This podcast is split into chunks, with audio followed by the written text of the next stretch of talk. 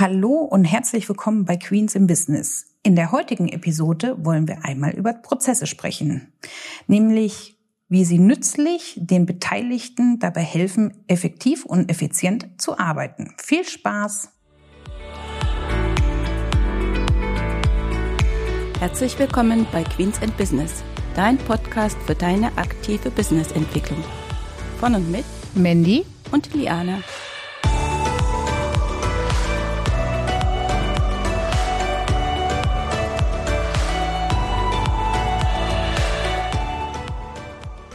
Hallo und herzlich willkommen zurück zur heutigen Episode. Schön, dass du wieder mit dabei bist. Ich bin heute auch nicht alleine wieder, wie immer unterwegs, sondern auch Liane ist mit dabei. Hallo. Hallo an alle. Schön, dass ihr uns zuhört.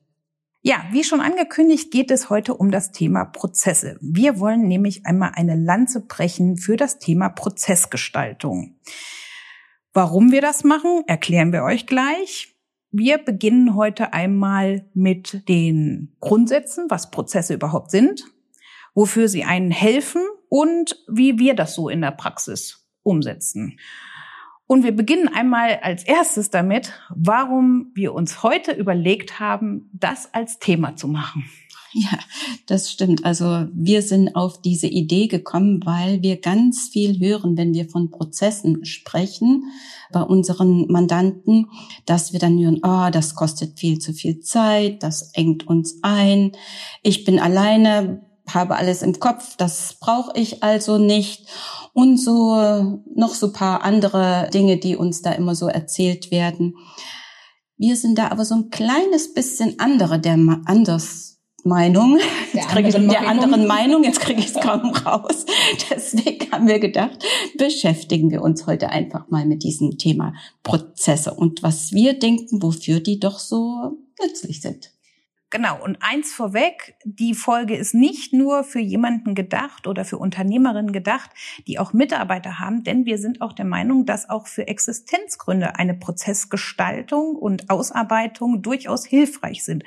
Denn zum einen macht man ja nicht alle Tätigkeiten jeden Tag immer wieder, sondern vielleicht manche auch nur einmal im Jahr, einmal im Monat und so weiter. Aber es ist ja vielleicht auch möglich, dass man sich weiterentwickelt und man fängt als Existenzgründer an und hat vielleicht keine Mitarbeiter, aber irgendwann kommt der erste Mitarbeiter dazu und der zweite Mitarbeiter und der dritte und so weiter und da ist es ja durchaus pfiffig, wenn man dann schon Prozesse, die man schon die ganze Zeit hat, sich aufgeschrieben hat, damit die Mitarbeiter, wenn sie dann anfangen, gleich wissen, ich sag jetzt mal salopp, wo es lang geht. Damit also auch die Qualität keine Einbußen nimmt. Aber das war jetzt schon viel zu viel vorweggenommen. Wir beginnen einmal damit, was sind Prozesse eigentlich? Ja, Prozesse ist im Grunde nach, ist das eine Notiz von Arbeitsschritten, die ich also mache, um zu einem bestimmten Ergebnis zu kommen. Wenn ich jetzt das zum Beispiel bei uns nehme, wenn wir sagen, okay, die Finanzbuchhaltung, das ist ein Prozess, dann haben wir eben genau die einzelnen Arbeitsschritte uns notiert, was jeder an welcher Stelle zu tun hat, beginnt vom Posteingang bis zur Übergabe an den Sachbearbeiter, in welcher Reihenfolge die Belege zu buchen sind, wann die Bank, wann die Kasse und so weiter, bis zu dem Durchgang dass also dann die Buchhaltungsauswertung wieder zurückgeht zum Mandanten. Ja, und das haben wir alles äh, dokumentiert für unsere einzelnen Schritte. Und das ist ein Beispiel für eine Prozessgestaltung, also in unserem Bereich hier. Richtig. Was ein Vorteil davon ist, wenn man sich Prozesse gestaltet, sie schaffen nämlich zum einen einmal Unabhängigkeit, Sie entlasten aber auch den Unternehmer oder die Unternehmerin beziehungsweise auch jeden Vorgesetzten, weil es sehr feststeht, wie diese Aufgabe zu erledigen ist. Und wenn man jetzt einen neuen Kollegen hat oder zum Beispiel, wenn bei uns mal eine Buchhaltung äh, getauscht wird, dass die jemand anderes übernehmen muss oder soll oder will, was auch immer jetzt die Gründe sind, wie Krankheit, Urlaub oder vielleicht hört der Mitarbeiter auch auf, dann hat man eben eine Checkliste, anhand der man sich eben entlang hangeln kann und dann bleibt eben alles gleich. Und man muss auch nicht immer die anderen Kollegen fragen, du, wie ist denn das jetzt hier und kannst du mir mal helfen? Das ist sowohl einmal für das störungsfreie Arbeiten durchaus hilfreich. Da wären wir nämlich wieder so bei Thema ideale Woche und Timeblocking, ne, dass man sich also ein bisschen strukturiert und sich eben auch nicht ablenken lässt.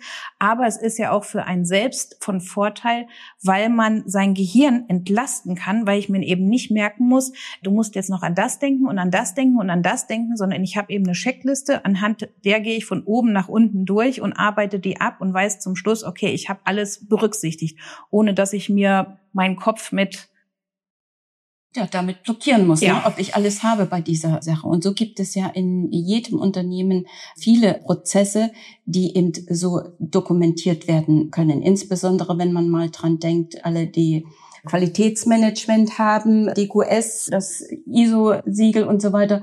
Da geht es ja überall darum, dass man Prozesse gestaltet und dokumentiert. So verbissen, sage ich jetzt mal, muss es man das ja vielleicht gar nicht sehen, wenn man jetzt als kleines Unternehmen unterwegs ist. Aber auch dort sind wir der Meinung, dass damit also die Qualität und wie gesagt auch der Durchfluss der Arbeit einfach besser strukturiert wird und auch Fehler vermieden werden. Denn Prozesse schaffen für uns eigentlich auch die Möglichkeit, dass wir sagen, okay, in welcher Zeit können wir denn diese Arbeit erledigen? Weil ich eben immer die gleiche Tätigkeit habe. Das kann ich dann also viel besser einschätzen.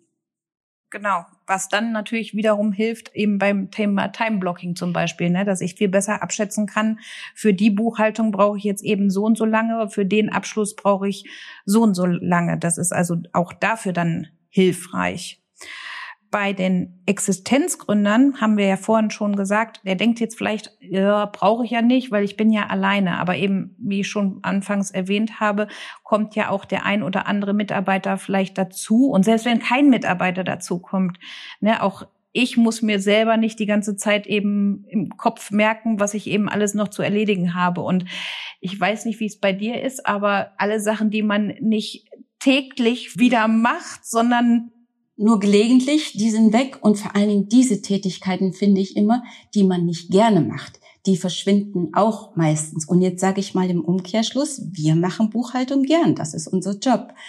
Aber Meistens ist das ja so die andere Seite, für die wir die Buchhaltung machen und die Vorbereitung der Buchhaltung und so weiter. Das ist ja meistens nicht so, dass, dass man sagt, jo, genau deshalb bin ich jetzt Malermeisterin geworden, damit ich endlich Buchhaltung machen darf. Und da kann das schon sehr hilfreich sein, wenn ich mir da eine Struktur schaffe und die festlege, damit ich weiß, äh, wie ich das immer mache. Genau, wir besprechen jetzt hier die Prozessgestaltung, ich sage jetzt mal im Rahmen der Buchhaltung, ne, damit man das auch an einem Beispiel festmachen kann. Prozessgestaltung heißt aber natürlich nicht nur das Thema Buchhaltung ja, für uns jetzt schon, aber äh, in jedem Unternehmen gibt es ja auch andere Bereiche. Auch bei uns muss man ja sagen, gibt es ja auch noch andere Bereiche außerhalb der Buchhaltung und dem Lohn, was man ja für jemand anderes erbringt, also sprich in der Leistungserstellung, sondern wir haben ja auch Prozesse, die bei uns intern sind, zum Beispiel unser Posteingang, wie wird der abgearbeitet, unser Postausgang bei Steuerbescheiden, wenn die bei uns geprüft werden, wie funktioniert das? Schon allein, sage ich jetzt mal, die Post aus dem dem Postkasten, so blöd es sich anhört. Ich meine, bei uns ist das sehr gewachsen. Also wir haben ja schon sehr viele Jahre ein Prozesshandbuch und da muss man natürlich, weil wir die Zertifizierung durch die DQS mal hatten, musste man natürlich sehr viel umfänglicher das gestalten, als das vielleicht jetzt unbedingt jetzt für so ein kleines Unternehmen notwendig ist oder wo man jetzt gleich abschreckt, äh, nee, das will ich jetzt nicht, das möchte ich gleich vorwegnehmen, das möchte ich damit nicht erreichen. Aber wie gesagt, der Posteingang, ne, da steht salopp gesagt drin, nimm den Schlüssel, geh zum Briefkasten, hol das raus, öffne die Post, mach einen Stempel drauf, scan das Ganze ein und wie es dann verschlagwortet wird. Und solche Prozesse hat ja jeder. Und die haben ja jetzt erstmal noch nichts mit der Buchhaltung zu tun, was natürlich meistens so ist. Ein Prozess greift wie so ein Rädchen manchmal halt auch ineinander. Genau, und gerade wenn wir jetzt auch mal davon gehen, wenn man jetzt den Posteingang bei den Mandanten sieht, wie ist das zum Beispiel, wenn Rechnungen reinkommen, ne? wie geht die Rechnungsprüfung weiter und so weiter. Das sind ja alles Prozesse, die man gestalten kann, dass jeder weiß, an welcher Stelle er was zu machen hat und wie auch die Kommunikation untereinander ist. Und das, finde ich, ist ja auch das, äh, der Vorteil von so einem Prozess, dass ich das natürlich heute auch viel, ich sag mal, digitale Werkzeuge dafür nutzen kann. Machen wir ja auch, ist ja logisch, aber irgendjemand muss ja erstmal wissen, wie es überhaupt geht und an welcher Stelle wer was zu machen genau. hat was man dabei halt auch mit beachten sollte, wenn man so einen Prozess aufstellt. Also einmal, dass man seine Mitarbeiter, wenn man sie hat, mit ins Boot holt. Das ist nämlich ganz auch wichtig. ganz wichtig. Das ist häufig nämlich dann auch so ein, ja, ein Problem, wenn man sich das nur als Unternehmerin überlegt hat. So möchte ich das gerne haben, aber an der Stelle eigentlich gar nicht mehr so involviert bin und dann mir Überlegungen tätige, die der Sachbearbeiter so vielleicht gar nicht mehr umsetzen kann, was auch immer die, die Gründe dafür sind. Und wenn man die nicht mit ins Boot holt, dann stößt es häufig halt auf Ablehnung. Also man muss die Mitarbeiter schon bei der Gestaltung, klar, wenn jetzt ich Existenzgründer bin, natürlich nicht, ne, dann gebe ich es erstmal so vor. Dort wäre ich dann natürlich wieder an dem Punkt, so ein Prozess, der lebt auch. Also das ist vielleicht noch etwas, was wir dazu sagen möchten. So ein Prozess bei uns. Ich weiß nicht, wie viele Versionen wir von manchen schon haben, ne? weil sich, ob sich jetzt die Technik ändert, ob sich was drumherum ändert, also egal was, und so ein Prozess lebt. Und das ist eigentlich auch wichtig dabei. Und selbst wenn man als Existenzgründer mal was aufgesetzt hat und man irgendwann Mitarbeiter hat, kann der sich natürlich auch verändern. Genau, und vor allen Dingen, es ist ja auch, wenn der Mitarbeiter mit ins oder die Mitarbeiter mit ins Boot geholt werden, die haben ja auch noch Ideen dazu. Ne, weil der eine macht das so, der andere macht das so, da kann man ja auch gucken, ne, dass wirklich dann das Beste für das Unternehmen und eben auch für den Kunden dann letzten Endes so gestaltet wird. Und wenn ich diesen Freiraum den Mitarbeitern lasse, dann ist es ja genau das, was eben das Unternehmen auch voranbringt und mitwächst letzten Endes mit den, mit den Ideen. Genau. Was ja auch, sag ich jetzt mal, bei so einer Zusammenstellung äh, von den Mitarbeitern, wenn die sich um so einen Prozess kümmern, der Vorteil ist, dass jeder mal auch erzählt, was er denn schon für Erfahrungen gemacht hat. Also ich meine, der eine kennt sich zum Beispiel mit dem Programm besser aus, der andere mit dem Programm. Und bei so einem Gespräch stellt man dann fest, hey, da kann ich von profitieren oder da kannst du von profitieren. Deswegen ist es unheimlich wichtig, die Mitarbeiter mit ins Boot zu holen. Entweder bei der grundsätzlichen Aufstellung, weil man noch gar keine Prozesse hat, oder eben später bei den Änderungen von Prozessen. Und man sollte die jetzt nicht, ich sage jetzt mal, jede Woche irgendwie überprüfen, aber ich sage mal so einmal im Jahr sollte man eben über seine Leistungsprozesse auf jeden Fall schon mal drüber schauen und die anpassen und ansonsten sich eben ausschreiben, hey, komm, hier haben wir was verändert, was weiß ich, ich brauche mir ja bloß einen neuen Drucker anschaffen. Schon, sage ich jetzt mal, ist es ja möglich, dass ich an meinem Prozess was ändern muss. Vorher hat vielleicht jeder, sag ich mal, seinen Scanner am, am Schreibtisch beispielsweise gehabt mhm. ne, und hat sich, sag ich mal, jetzt mal auf seinem Laufwerk irgendwo die Ordner abgelegt und so weiter. Jetzt haben wir einen anderen Scanner, was weiß ich, so ein, so ein Netzwerkscanner als Beispiel. Und dann richtet eben sich da einer seine Sachen ein und man hat gar nicht dran gedacht, dass vielleicht es sinnvoll wäre, das so zu gestalten, dass alle an der gleichen Stelle auf ein und denselben Datenpfad drauf zugreifen können, dass man eben zum Beispiel dadurch sich Zeiten spart, dass man auf einen anderen Kollegen warten muss, weil der erst scannen muss, damit das dann in dieses oder jenes Laufwerk wandert sag mal, Büroorganisation, ja, dass es also, ich sag mal, schon wichtig ist, dass die Prozesse effektiv gestaltet sind, also eben vielleicht neuen Scanner und so weiter, der auch schneller äh, scannt und diese ganzen Dinge, aber dass es natürlich eben auch effizient gestaltet sein muss, dass nicht nur der neue Scanner etwas nutzt, wenn man dann eben noch die alte Arbeitsweise hat, sondern so wie du das eben sagst, ne, dass man dann sich überlegt, wie kann ich das jetzt bündeln, wie funktioniert das, auch wenn das Einrichten des Scanners jetzt vielleicht erstmal Zeit kostet, ja, aber anschließend ist eben äh, die Effektivität und die Effizienz des ganzen Vorgangs eben viel entscheidender. Genau, also das vielleicht noch mal hervorheben. Effektivität heißt, die richtigen Dinge zu tun und effizient bedeutet, die Dinge auch richtig zu erledigen. Weil Zeit, das ist ja das, was wir alle an Mangelware haben. Und die sollen, wollen wir eben so effektiv wie möglich und so effizient wie möglich einsetzen. Genau. Und da sind wir nämlich eigentlich bei den, auch bei dem Punkt, warum man Prozesse haben sollte. Erstens, damit man seinen Kopf frei kriegt, aber damit man, nachdem man es eingerichtet hat und das Zeit gekostet hat, die Arbeiten schneller erledigen kann und sich dadurch Freiräume schafft. Egal wie. Aber du hast noch ein schönes Beispiel von der lieben Kollegin Benita Königbauer mitgebracht. Genau, die liebe Benita, die hat mal gesagt, Kunden bezahlen für Ergebnisse, nicht für Zeit. Und das finde ich wirklich einen tollen Satz, weil das stimmt. Denn wenn ich das zum Beispiel bei uns so betrachte, wenn wir unsere Beratungsleistung Profit First zum Beispiel haben, bezahlt uns der Kunde ja auch dafür für das Ergebnis, dass er Klarheit in der Gestaltung seiner Finanzstruktur hat, in seinem Kostenmanagement, dass er seine gesunden Unternehmensentwicklung darstellen kann, dass er ruhig schlafen kann, keinen Stress vor Steuerzahlungen hat. Dafür bezahlt er ja uns, dass wir ihm dieses Konzept gemeinsam gestalten und nicht dafür, wie viel Zeit wir mit ihm verbringen in einem Call, sondern wie gesagt, das Ergebnis, was ihm dann letzten Endes seinen Nutzen Genau, das ist eben so wie ja. beim Handwerker, ne, da möchte ich etwas Bestimmtes haben, ob es was weiß ich, ein Regal ist, ob es ein Haus ist oder eine neue Lüftungsanlage oder, oder, oder ich möchte dieses Produkt haben oder diese Dienstleistung haben und für die möchte ich bezahlen. Ich möchte aber nicht dafür bezahlen, dass der gute Mann, die gute Frau, keine Ahnung, vier Leute im Backoffice beschäftigen muss für Buchhaltung, für Rechnungserstellung und, und, und das, das interessiert mich als Kunde ja eigentlich auch nicht. Und auch als Unternehmer ist, sollte es ja mein Ziel sein, alle Prozesse so effizient wie möglich zu gestalten. Wie sagt man so schön den ROI. Richtig, genau. Und das haben wir ja vor vielen Jahren, wo wir mit Digitalisierung angefangen haben, halt auch gelernt. Wenn der Prozess in Papierform Mist ist, dann wird er nicht besser, bloß weil ich digitalisiert habe. Das heißt, ich muss bei einem Prozess nicht nur das Tool, die Technik ändern, sondern ich muss mir wirklich Gedanken machen, wie der Ablauf von einem bestimmten Teil ist. Egal, was es jetzt gerade ist, was ich in den bearbeiten möchte. So viel zum Thema Prozesse und die Dokumentation und wie machen wir das zum Beispiel? Wir visualisieren ja auch gewisse Prozesse. Das wäre vielleicht auch noch etwas, weil manche schreiben ja auch nicht so gerne. Ist vielleicht auch manchmal ja nicht so schön und manche Dinge sind einfach besser, wenn man die einfach mal sehen kann in einem kleinen Video. Wie machen wir das?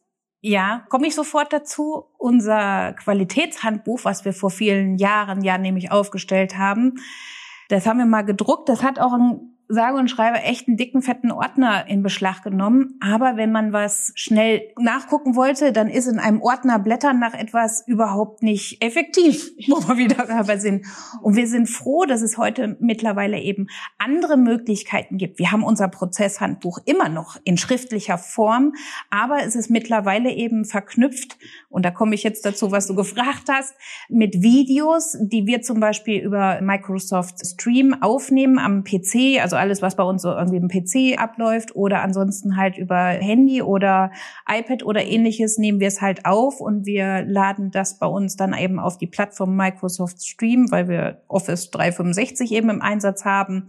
Es gibt aber auch andere Plattformen, wo man das nutzen kann. Wie gesagt, wer nicht mit DSGVO, sag ich mal so, gehandicapt ist, will ich jetzt mal vorsichtig sagen, der kann sich natürlich auch Videos irgendwie in die iCloud laden oder Google Drive oder oder. Also da muss man sich jetzt darauf nicht festlegen. Aber die Videos helfen, das, was wir geschrieben haben, umzusetzen. Und manchmal ist eben, also früher haben wir Bilder gemacht, aber auch die sind natürlich schwierig manchmal so wiederzugeben. Und so ein Video hilft ja. Also nichts umsonst ist YouTube eine der größten Suchplattformen für, für viele Sachen äh, halt. Und das stellen wir auch fest. Also seitdem es die Möglichkeit mit Video gibt, ist es viele Sachen einfacher. Und meine persönliche Meinung dazu, manche Sachen lassen sich schneller dadurch erklären. Bevor ich einen Prozess schriftlich so niedergeschrieben habe, dass es der andere komplett versteht, ist ein Videodrehen oftmals einfacher. Man muss nur diese erste Hürde überwinden, dass man seine Stimme und ähnliches hört.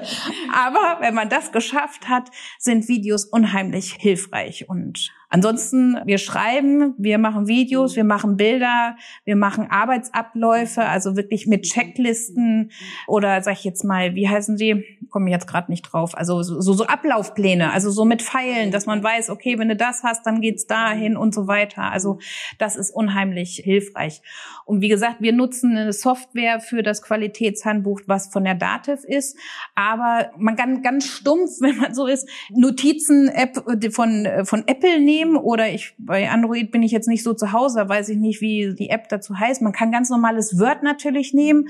Man könnte natürlich auch, wenn man Miro im Einsatz hat, weil man wer das noch nicht kennt, ich verlinke das mal unten. Das ist auch eine tolle Plattform, wo man so Arbeitsabläufe darstellen kann, gerade visuell. Aber man kann natürlich auch, wenn man in der Microsoft Welt zu Hause ist, in OneNote wunderbar auch ein Qualitätshandbuch äh, abbilden. Und wenn ihr dafür Hilfe benötigt, ratet mal, wer euer Ansprechpartner ist. Ja. Wir. wer hätte es gedacht? Nein, ganz im Ernst, wer also Interesse daran hat, sich mal so einen Prozessablauf mal mit Hilfe zu organisieren, der kann uns gerne ansprechen. Ja, ansonsten natürlich würden wir auch sagen, mit kleinen Schritten anfangen, mal den ersten Prozess vornehmen und dann einfach sehen. Ne? Nicht die Angst haben, so ich muss ja alles mit einmal, weil dann fange ich nirgends an, der Berg ist viel zu groß. Aber eben einen kleinen Schritt, wo man sagt, boah, wenn ich das schon mal habe, dann habe ich eine Entlastung. Und so kann man anfangen. Korrekt. Damit verabschieden wir uns. Wir wünschen euch alle eine wunderschöne Woche. Wir starten jetzt in ein verlängertes Wochenende. Ja, und viel Spaß wünschen wir euch. Tschüss. Tschüss.